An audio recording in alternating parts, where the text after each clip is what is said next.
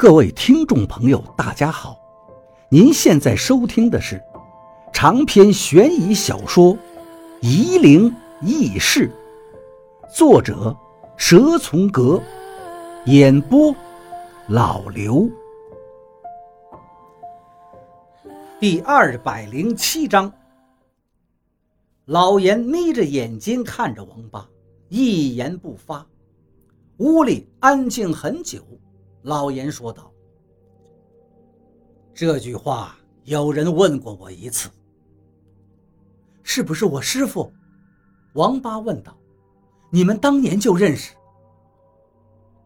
希望你比赵一二要懂得顺应天意。”老严示意王八可以走了。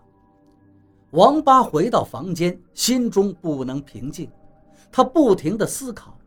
师傅和老严当年到底发生过什么？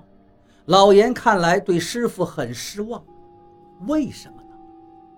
王八想了很久，从房间里走出来，走到了西南角，进了一个房间。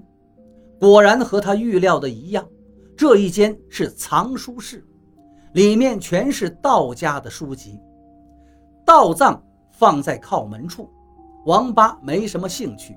他很早就看过，可是走到一半又回头，果然很多册都是以前并没有看过的。王八从拿起书就放不下了，他忍下心来走到另一个书架，这一看就更为惊讶，这都是世上遗失已久的道家经典。第一排依次摆放着乾楼子、黄帝明。黄帝四经、黄帝君臣、立木、节子、郎中英奇。王八连忙翻出立木来。这本书，王八在读书时候，在一些古老的书籍中看到过某些残缺的片段，但是从没见过全书。他迫不及待地把书翻开，一些想了很久的法门，在书中文字的点醒下，瞬间。融会贯通了。看过几十页，王八已经不能边看边想，而是合上了书本，靠在书架上，慢慢回想着自己学的道术，一点一点地印证着。正想着，老师走了进来，轻轻地唤着王八：“王师傅，吃饭啦。”这么快就到中午了？王八问道。不是中午，老师说道：“是晚饭啦。我中午到处找你，也来过这里，怎么就没看见你呀？幸亏小芳告诉我你在这里。”吃饭的时候，王八看见自己的饭菜和别人又不一样，是老师专门弄的。王八感激地向老师看过去，老师示意这是他的工作，不能怠慢。一晃一个月过去了，王八天天待在藏书室里，看着这些古老的藏书，印本都是明清两代翻印的。他心里感叹：这些民间失落已久的东西，竟然都被政权的执掌者收藏了，现在又落到了老严就职的部门。自己若非跟着老严来到这里，哪会知道有这么齐整的书录？王八和其他的道家众人并没有过多交流，但从第七天开始，他也早早的起来和别人一起坐在亭子里。但是第一天其实就迟到了，第二天更早了一点，寅时二刻就起床坐到亭子里。果然，别人陆陆续续的才到来。大家看到王八到了也不奇怪，坐下后开始做自己的事情。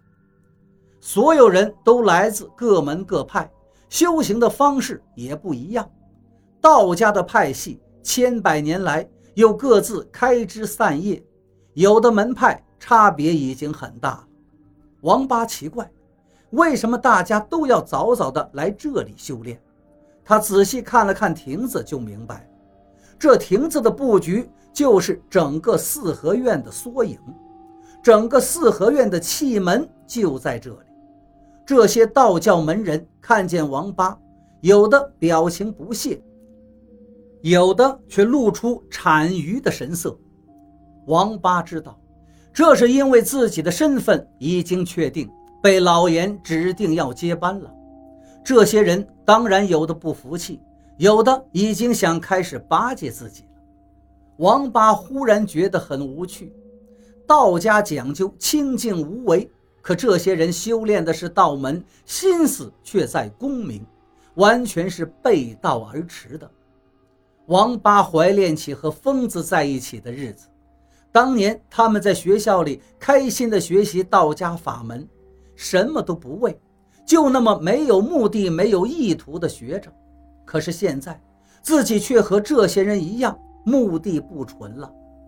王八注意到，方卓早上很少来，来了一次还是他师兄拎着耳朵来的，他还没睡醒，扭捏不已。隔了三天，方卓又来了一次。方卓每四天来一次，过了两个月之后，王八也摸准了他的规律。虽然方卓很不情愿，但还是来了。到第三个月，王八和其他门派的道人渐渐熟络了，有的也开始说话。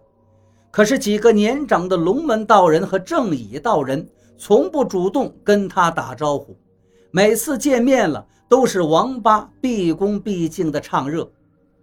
当王八觉得不能再沉眠于藏书室，要到处走走，看看其他房间的时候，五十岁以下的道人看见他都亲切地称呼“抱养子”。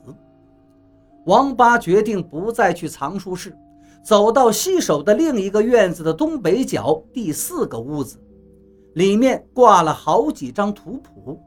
都是道人应天成地的图像。王八后来拿出了最普通的一张，带在身边，就是这张。王八初见这些图谱，很多已经见过的，仔细看时和以前看过的还是有很多区别。王八看到有一张图谱，歪歪斜斜地挂在屋里的另一侧，上面尘封已久，应该是很久没有人看过了。他走到图谱跟前，用手轻轻地拂去灰尘，看着就很纳闷。